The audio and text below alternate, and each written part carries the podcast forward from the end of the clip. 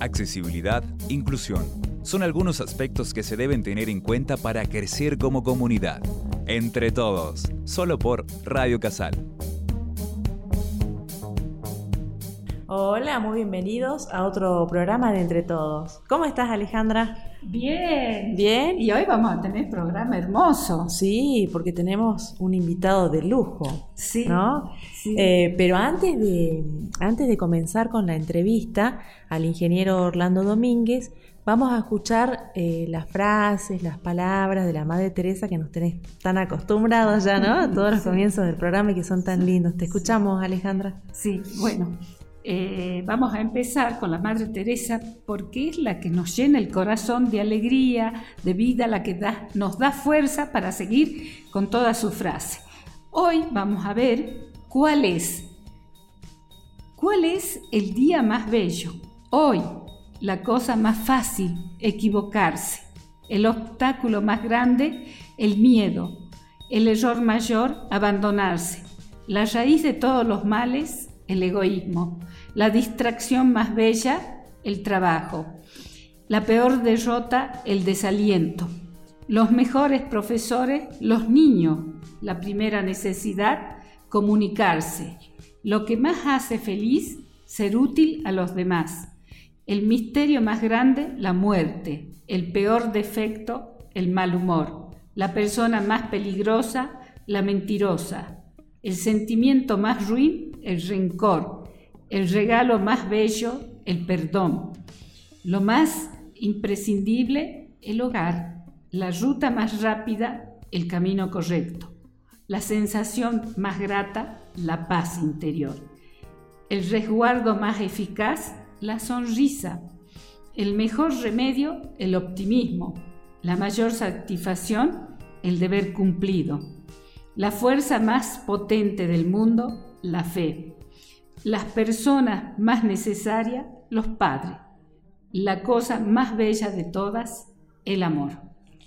Hermosas palabras de la Madre Teresa que nos impulsan a valorar la vida con todo, con amor, con alegrías, con sufrimiento, con todos los que padecemos. Más allá de todo es la vida, Exactamente. la vida que tenemos. Y a no frustrarse cuando uno se equivoca, ¿no? Sí. Como dice ahí, Sí, es verdad. una parte importante de, de nuestra vida. Sí, y estas palabras nos vienen bien, porque ahora tenemos un invitado, como vos bien has dicho, de lujo, que es el ingeniero Orlando Domínguez, que es profesor de la UNSA, coordinador de la Comisión de Discapacidad de la UNSA, es una persona con discapacidad en silla de rueda, una luchadora de la vida y más, que es el tema que queremos tratar, lo que nos cuesta a nosotros ir a los trabajos, a las personas con discapacidad,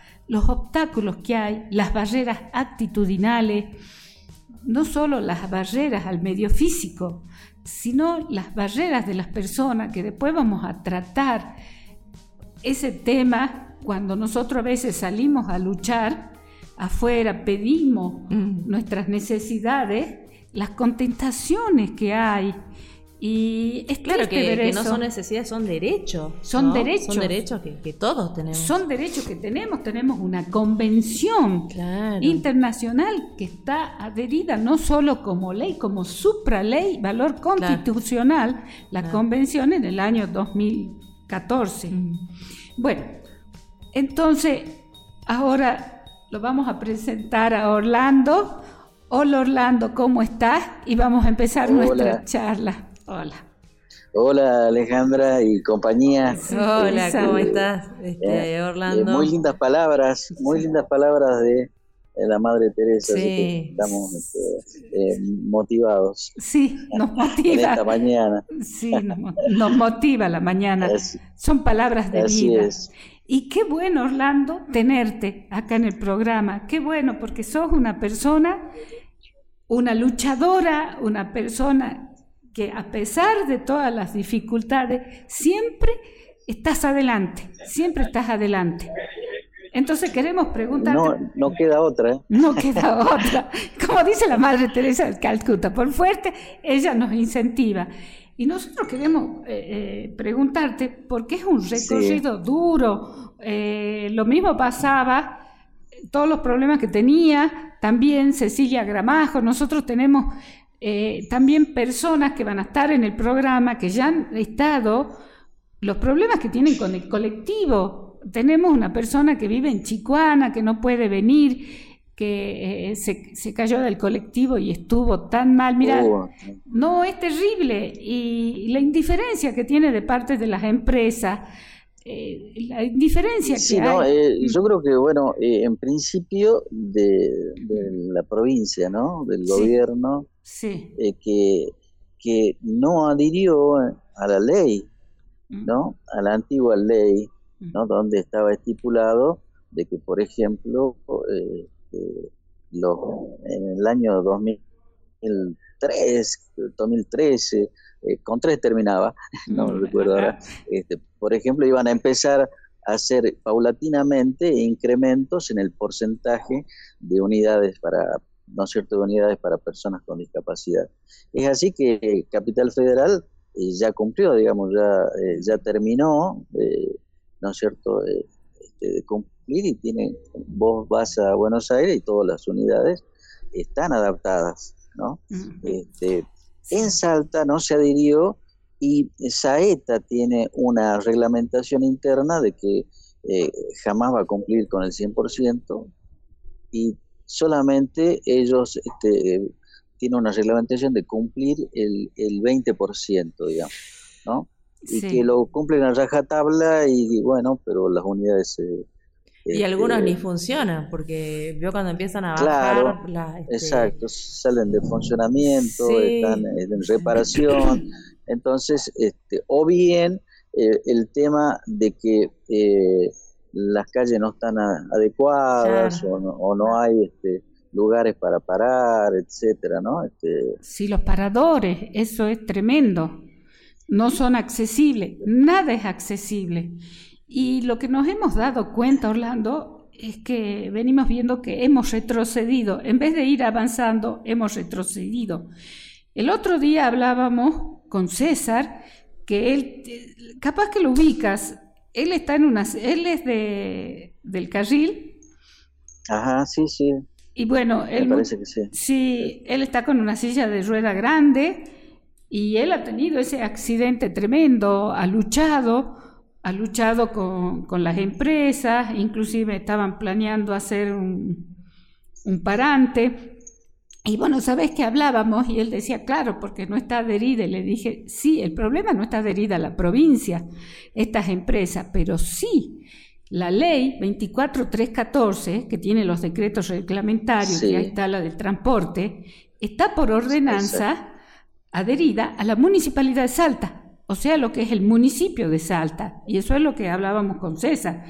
Si el transporte en Salta lo tienen que cumplir, la empresa está, si él llega a Chicuán, al carril, si va, pero sale de Salta, de acá ya tiene que salir con la ley, que es, una, que es una ordenanza, y allá es una llegada, no es que la empresa se encuentra allá, o sea, bueno, como se dice, vos has visto, echa la ley, echa la trampa.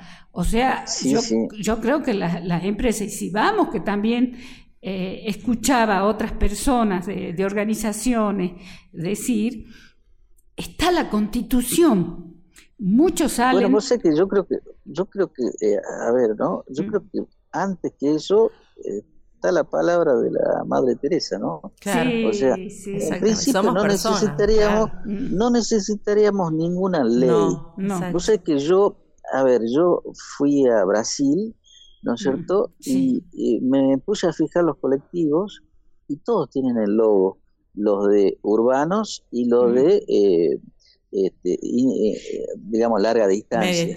y, y, y, me empecé a ver, digo, pero a ver, ¿cómo es el sistema? ¿Cómo se sube? ¿no? Y hablé con el chofer. Digo, ¿cómo, ¿cómo hacen? Eh, ¿Cómo tienen algún sistema, una rampa para subir a los de larga distancia? Me dice, no, no, este, te subo yo. O sea, a ver, este, eh, paré un taxi en, este, Florianópolis, ¿no? Y el auto me dice, mira, no tengo eh, lugar por eh, en el baúl. Pero el taxi no se fue de mi lado, llamó una unidad y hasta que llegó la unidad no se fue el taxi. Qué bueno. Qué bueno. A ver, entonces es cuestión de buena voluntad. ¿no? O sea, no es Tener conciencia, tener conciencia. por el otro, ¿no? o sea, este, que el otro también es una persona, necesita llegar a un lugar, necesita hacer un trámite, necesita, ¿no? Este, ahora bien, eh, yo contaba en, una en otra entrevista de que a mí me tocó este, decir, este, eh, hace 20 años, venir a, a terminar de estudiar en AUNSA y hacía dedos, porque los colectivos no paraban. O sea, te veían en silla de no paraban, ¿no? Directamente, o, si te paraban decían, claro. Eh, eh, ¿cómo te subís? Porque yo no puedo, yo no, no, no, puedo subirte, no te puedo ayudar. No Entonces, decir, es lo mismo, ¿no? O sea, y me era mucho más rápido viajar en a dedo que, que, este, sí, colectivo, que la gente decir, te identificaba, te conocía y y paraba, ¿no? Sí, sí, qué bien. Así que, pero, te digo, eh, me parece que eh, va más allá, ¿no? O sea, va más allá, estamos, es, la sociedad, ¿no es cierto? Que nosotros decimos, yo como digo a veces, este, no necesitamos estar sacando la ley, estar sacando la convención, ¿no? Si no son cositas de decir, si te la puedo solucionar, ¿por qué no te la, te la voy a solucionar? Claro, sí, sí me parece, ¿no? Esas son las barreras. A pesar de que tenemos la, la, mejor, yo digo siempre, ¿no? Tenemos la mejor ley, ¿no? Tenemos las mejores leyes. Lo que pasa es que no se implementan, ¿no? No, no. No, se cumplen. Ese es el problema. Es la falta de cumplimiento y vos no sabes que nosotros muchas veces trabajamos con las barreras actitudinales, porque esas las tenemos todas. Es la actitud que tenemos hacia la persona. Y, es, tremendo, es tremendo. Eh, vos ves, eh, no sé por qué pasa eso en nuestra sociedad. Y está pasando algo grave que lo vamos a tratar en un siguiente problema, Orlando. Hay un periodista con discapacidad, capaz que lo conoces, yo en todo caso después te voy a mandar el, un videíto que él ha hecho de los problemas que tiene para circular por la calle. Es este Gustavo Gonza. Ajá, sí, sí, sí. Bueno, vos no sabes que lo han tildado por ese videíto de facho, por hacer ese video. es increíble.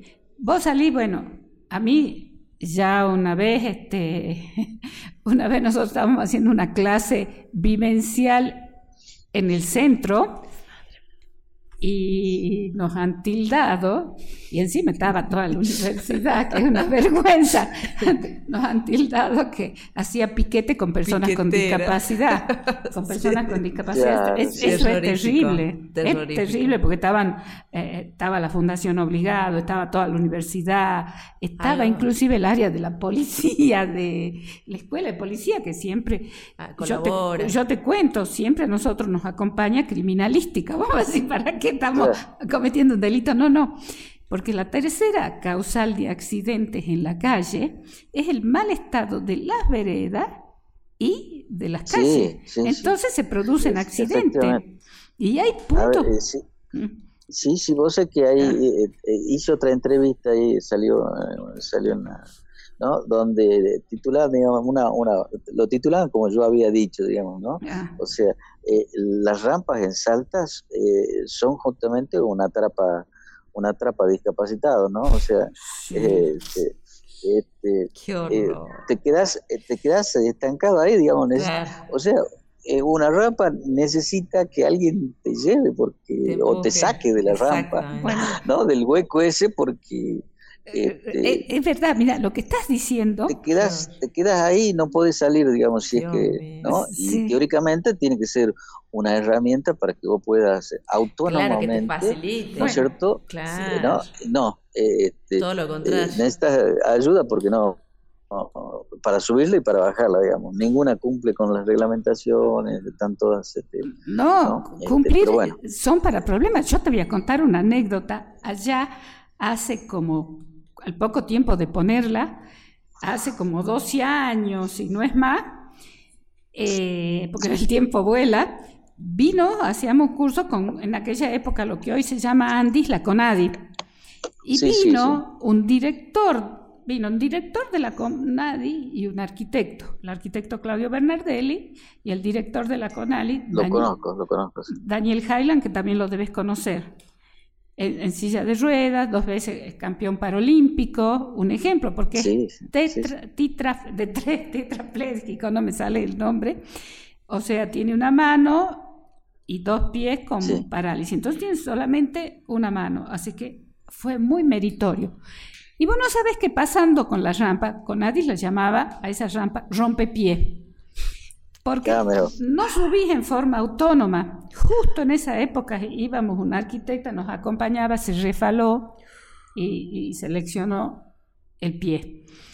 Entonces, efectivamente, de ahí le quedó el nombre a las rampas esas rompepié. Aparte, están puestas sin sentido. Bueno, hemos tenido pelea con gente de la provincia, con los funcionarios, que no les gusta que se les diga nada de esas rampas. Han sido, bueno, grandes discusiones allá en el tiempo y quedó.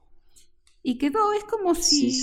Eh, eh, yo veo, a veces vos pues, decís, hay maldad. yo Sí, bueno, yo no, no entiendo, ¿no? O sea, mm. yo me parece que, bueno, este, la política tiene que ser para todos y, y este, pero no entiendo las ciclovías, esta, la gran este, eh, proliferación. Yo acá frente a la universidad tengo eh, la avenida que hicieron ciclovía, este, pusieron Ahora, eh, yo me paso el tiempo, justo me da la, me da este, eh, la ventana para ver este, la ciclovía y, y, no, y este, no pasa nadie por la ciclovía. No, no pasa nadie. O sea, eh, hay lugares por la donde... Ciclovía fantasma. Sí, efectivamente, o sea, es un gasto donde quizás podría haberlo utilizado para otra cosa. Es verdad. Este, Tenés este, razón. Y digo yo, y yo, fíjate vos que yo antes vivía en, el centro, cerca del monumento 20 de febrero, y me iba al centro solo, digamos, bajaba y subía este, con la silla de ruedas.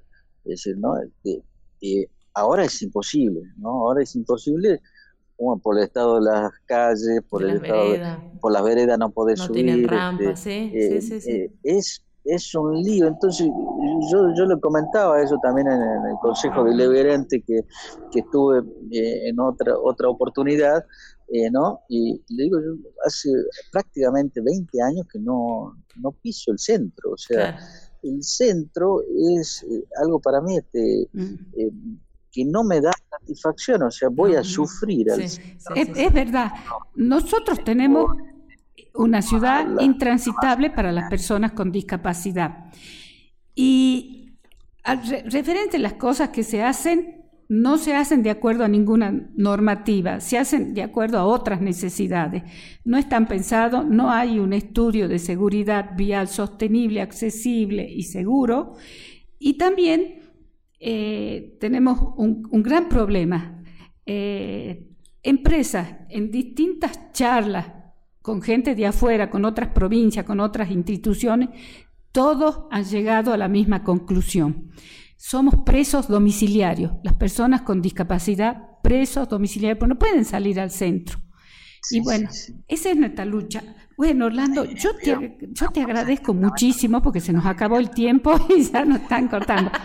Pero nos encanta charlar con vos, así que te vamos a hablar seguido. ¿Puede ser? Bueno. Sí, porque estaría bueno que, nos cuenten cómo están trabajando ahí en la universidad. Sí. Sí. sí, no hay problema. Perfecto. Bueno, a disposición y bueno, muchas gracias. Bueno, muchas, gracias. y ha sido un gusto enorme compartir con vos, Orlando. Y vamos a seguir compartiendo, esto queda abierto. bueno, muchas gracias. Muchísimas gracias, Orlando. Un abrazo grande a todos. Gracias. Gracias, gracias, muchas gracias. Este, bueno, Alejandra, nos vamos despidiendo. Se nos terminó, voló voló el programa.